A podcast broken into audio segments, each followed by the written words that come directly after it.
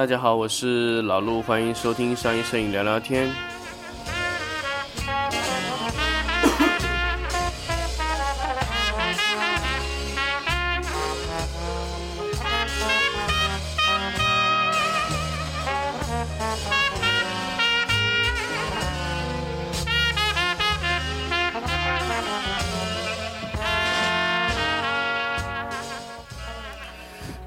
欢迎来到新的一期商业摄影聊聊天啊。那么今天想跟大家聊一个什么内容呢？其实呃，因为我自己一直在用那个视网膜屏幕的这个电脑啊，其实也有蛮多感触的啊。就视网膜其实已经进入大家的生活很长时间了，但是其实。呃，我发现视网膜在我们这个网页设计上面其实已经跟进了很多，但是好像在这个手机端的视网膜的设计会相对好一点啊，但是在电脑端的视网膜的设计好像还不是非常好。呃，我不知道大家有没有去观察过，在视网膜屏幕上看我们现在的这个这个网页啊，用视网膜来看，大家会觉得。就是觉得很不清楚，我不知道大家有没有去真的去这样看过这样的网页，因为我是经常有用视网膜去看这个网页，就觉得很不清楚。其实不清楚的原因，就是因为我们现在网页上使用的 PPI 用的太低了。那么，当然视网膜也有很多种这种等级啊，像现在那个 iMac 出了一个五 K 的屏幕，那个五 K 的话。那个视网膜的 PPI 可能有达到六百左右吧，好像，呃，我不知道大家如果是有一直在 做网页设计啊的朋友，如果听这个节目，应该知道我们现在大部分的网页设计还是惯用采用七十二 PPI 的嘛，DPI 的七十二个 DPI 的在做。那么我们在设计小网页的时候，我我们倒是没有用 DPI 的概念，因为我们直接是给上了。按照小屏的那个尺寸去做啊，包括我们这个视网膜屏幕整一个的操作方式，其实我们做的这一个小小的方块的片子，其实它的尺寸已经达到了视网膜中的一个尺寸的大小。那其实，呃，视网膜都是一比一对应的嘛，在手机上。那么其实它的图片大小是尺寸做的还是蛮精准的。那么。如果我们是在呃电脑上看的时候呢，电脑的网页没有经过优化的，可能就会出现问题啊。那么我看这个淘宝，哦，淘宝的网页是在视网膜下是经过优化的。我看了一下，基本上看淘宝网站的话，一般是问题不是很大，就基本上就很清楚啊，感觉非常非常清楚。那么你在这个，如果是你看美空的话，大家就可以发现明显问题，就完全看不清楚糊的。我就觉得啊，为什么会会糊啊？其实，呃，糊不是因为就它的分辨率设的低啊，什么原因？就因为你看过视网膜适配的这个网页了嘛，你觉得很清楚，但突然给你看一个不是视网膜的屏幕，你就觉得特别不清楚啊，这是一个典型的问题。其实再说回来，视网膜会给我们带来一种本能的一种冲击反应。其实我们用视网膜看东西的时候，就觉得啊很清晰，清晰度很高很高。但是我们回到那种七十二 PPI 的这种显示器下面，大家去看的时候，其实还是感觉啊，也就这样，不是很清晰啊。就视网膜其实给我们大家带来一种更加直观的一种感受，就是清晰。视网膜它是在保证了 PPI 的同况同情况下面啊，去扩大的屏幕。那么，当然这种屏幕现在还没有呃完全的去去推广出来呢，PPI 可能要达到四百左右啊。现在。如果我们真正的之后把 PPI 做到四百的话，那我们就要考虑我们的这个呃网页的设计啊，包括一些这种网页的查看的方式，都要按照视网膜的标准去做。那么视网膜给我们带来一个本能的这种 感受，就是哇特别清楚。那么你的视网膜带来的，我觉得需要去匹配视网膜的一个最主要的东西就是网速。因为你分辨率的提升，必然带来这种网速需要更大，带宽需要更大。那么其实这个问题其实也是蛮好解决，当然你家里用更快的网络就可以啊。当然你对方的网页也是要做到这么大。那么一旦你采用视网膜的整个网页，那你的整个网站的加载量会非常大啊，所有的屏、所有的图片都要必须要采用这个视网膜，那你整个带宽的压力会非常大。当然，这个是属于电脑范范畴啊，我在这里讲没意义。但是我还是要说，视网膜给我们未来摄影带来最大的冲击就是，假设说，假设说我们拍了一张图片，我大家可以跟大家去想一下，现在已经能买到最大分辨率的屏幕就是，呃，苹果那台 iMac 啊，有五千多的分辨率，五千多呢，横轴横轴五千多呢，竖轴必然是三千多的分辨率，大家可以精算一下，这样就是一千五百万左右的像素。我不知道大家可以可以算一笔账啊。如果是这么大的像素呢，其实老实说，一支一千五百万的相机，它不经过放大，啊，我觉得就已经达到最大尺寸了。啊，一千五百万像素就非常非常恐怖了。你整个屏幕完全展开是一千五百万像素，那么。你一张图片一千五百万的像素，你不用放大，你就可以看到全部细节了。那你一放大就出马赛克，那这个概念的话，我相信相信大家应该可以了解，就对图片那种审视的感觉会更强。假设说你是用用了竖的拍，你是一千五百万像素的，那你用视网膜的屏幕，只要放大两次就看见马赛克了。我不知道大家能不能理解这个状态啊？就是因为你太清楚了，视网膜已经完全可以给你剪。显示出来了，所以视网膜的这个一个屏幕上来以后，我不不知道对大家有没有想法，就对你这个图片的对焦精度会要求更高。另外一个对你的相机要求的也越来越大哦！你相机，所以现在为什么佳能会发布四四千万、五千万这种像素，包括尼康会发布大像素机器，就是因为你的视网膜屏幕它推上来了，你不得不把你的影像这个软件不停的啊，影像这个感受器啊，不停的往上推。你必须推的比 那个屏幕更清楚，你才能在你的屏幕上检视的更清楚。不过大家都说苹苹果的屏幕不好啊，当然这也是有问题。然后苹果屏幕不好有很多原因呢，当然它要做薄做薄啊，这也是一个必然的一个原因引起的问题啊。反正我觉得苹果的这个屏幕不停的做薄，然后。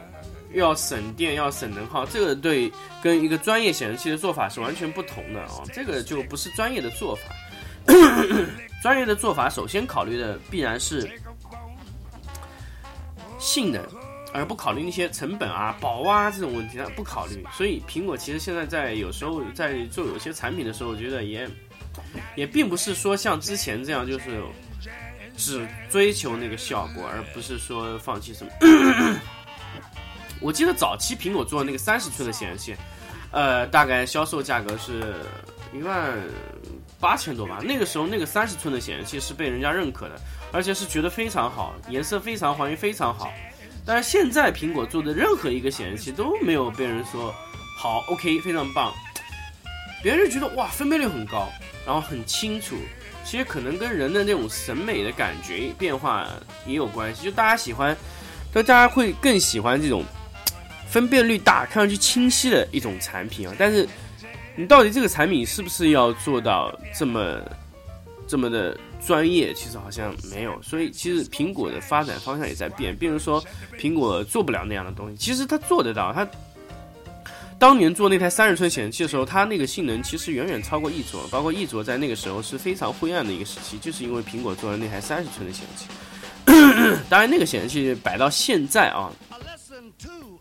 已经不算好，因为它那个时候用的超厚型的液晶，大家我我想大家应该是不会有想到过那个显示器能厚到什么程度，它有相当于有两两到五个厘米厚吧，这个反正是挺厚的，我无法形容它有多厚啊，基本上就是在三块硬盘的厚度这样厚的一个一个液晶显示器，耗电呢要两百多瓦，那是完全不正常，三十寸显示器要两百多瓦的耗电。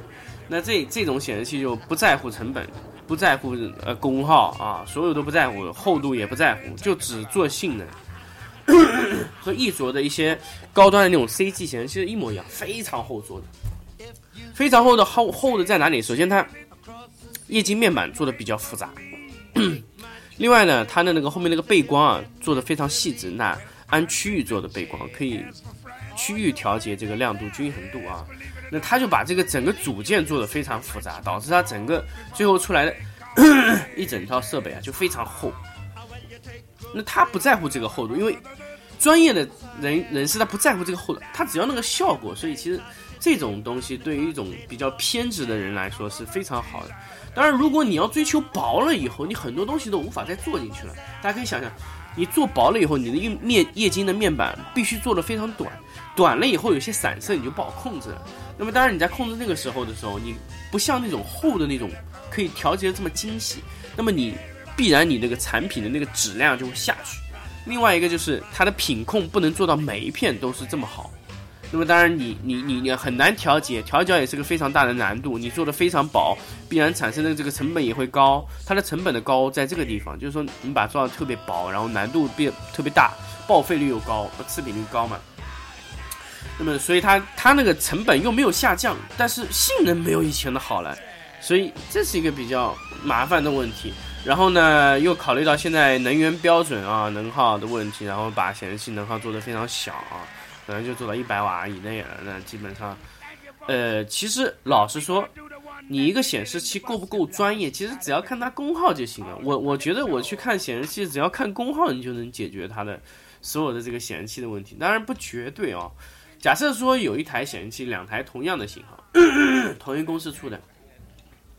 通常来说，功耗更大的那台更贵，所以我可以跟大家说，就是这个问题。通常来说，功耗更大、更厚的那台更贵，这个是肯定的，而且是恒定的原理。因为它功耗大，说明它里面的元器件用的比较复杂，复杂了以后呢，它包括它灯管。其实我们有时候现在 有时候去用一些设备的时候，就感觉这个光不均匀，或者说光有点偏色，无法整体调节这个背光的时候。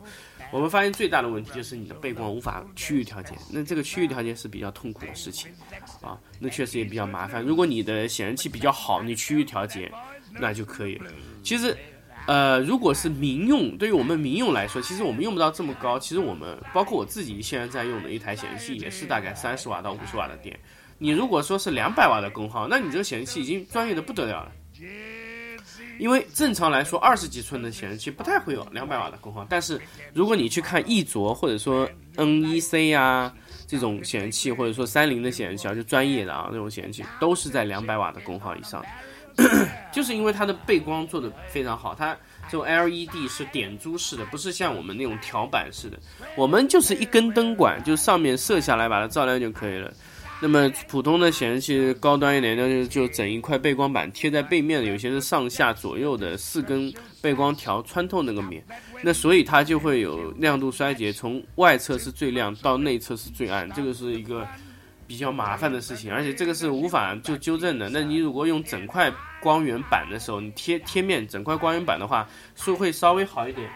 但是你也会出现一些其他的问题啊，就比如说就是亮度不均匀啊，色温有偏差啊这些问题啊。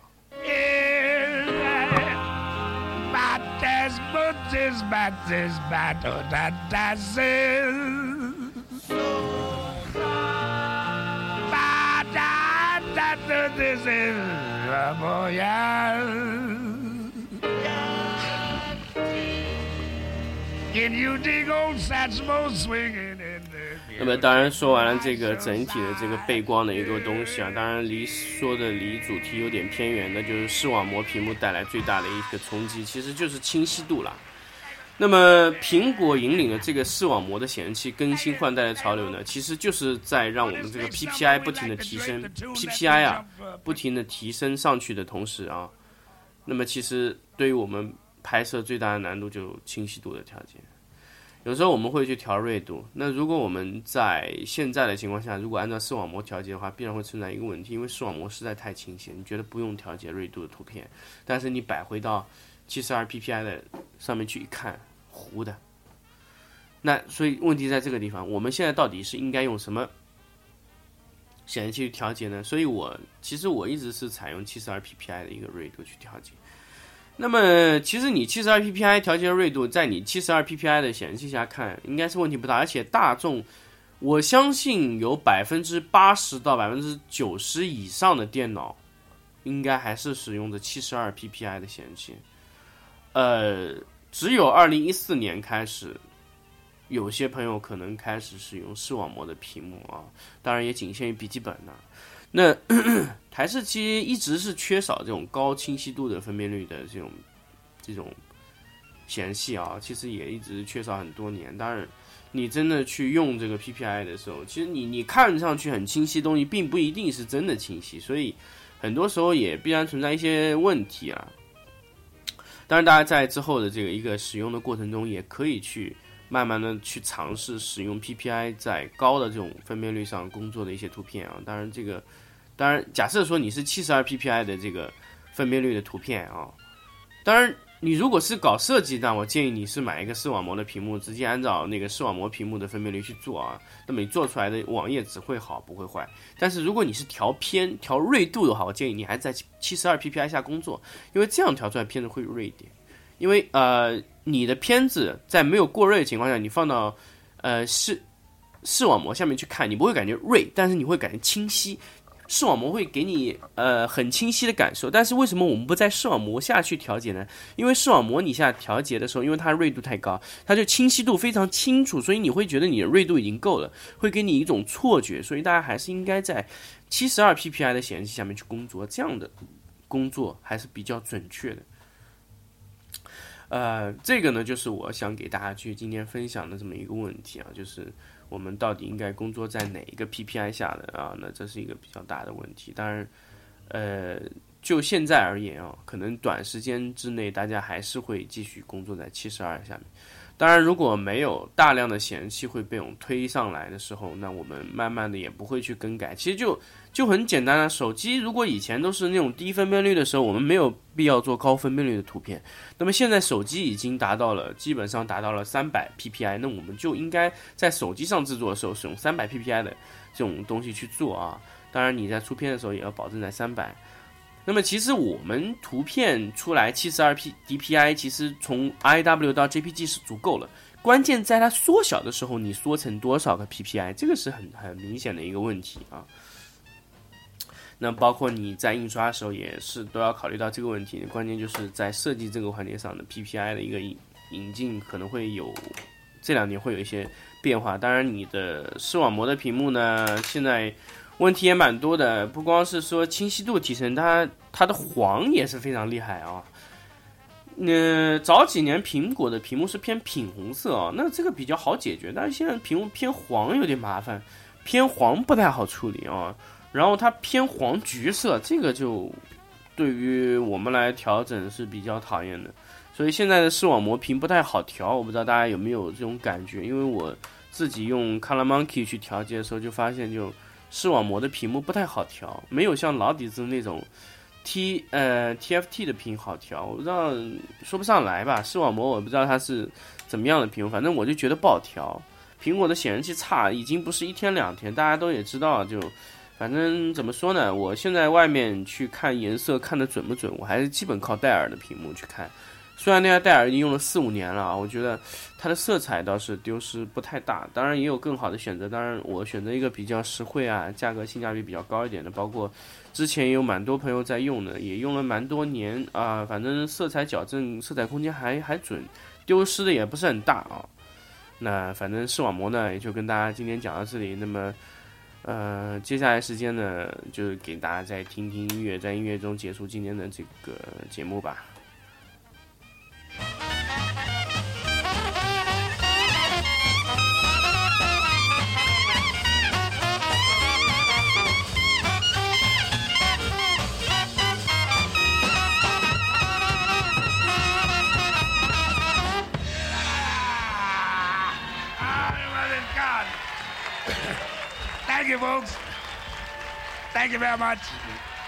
Thank you.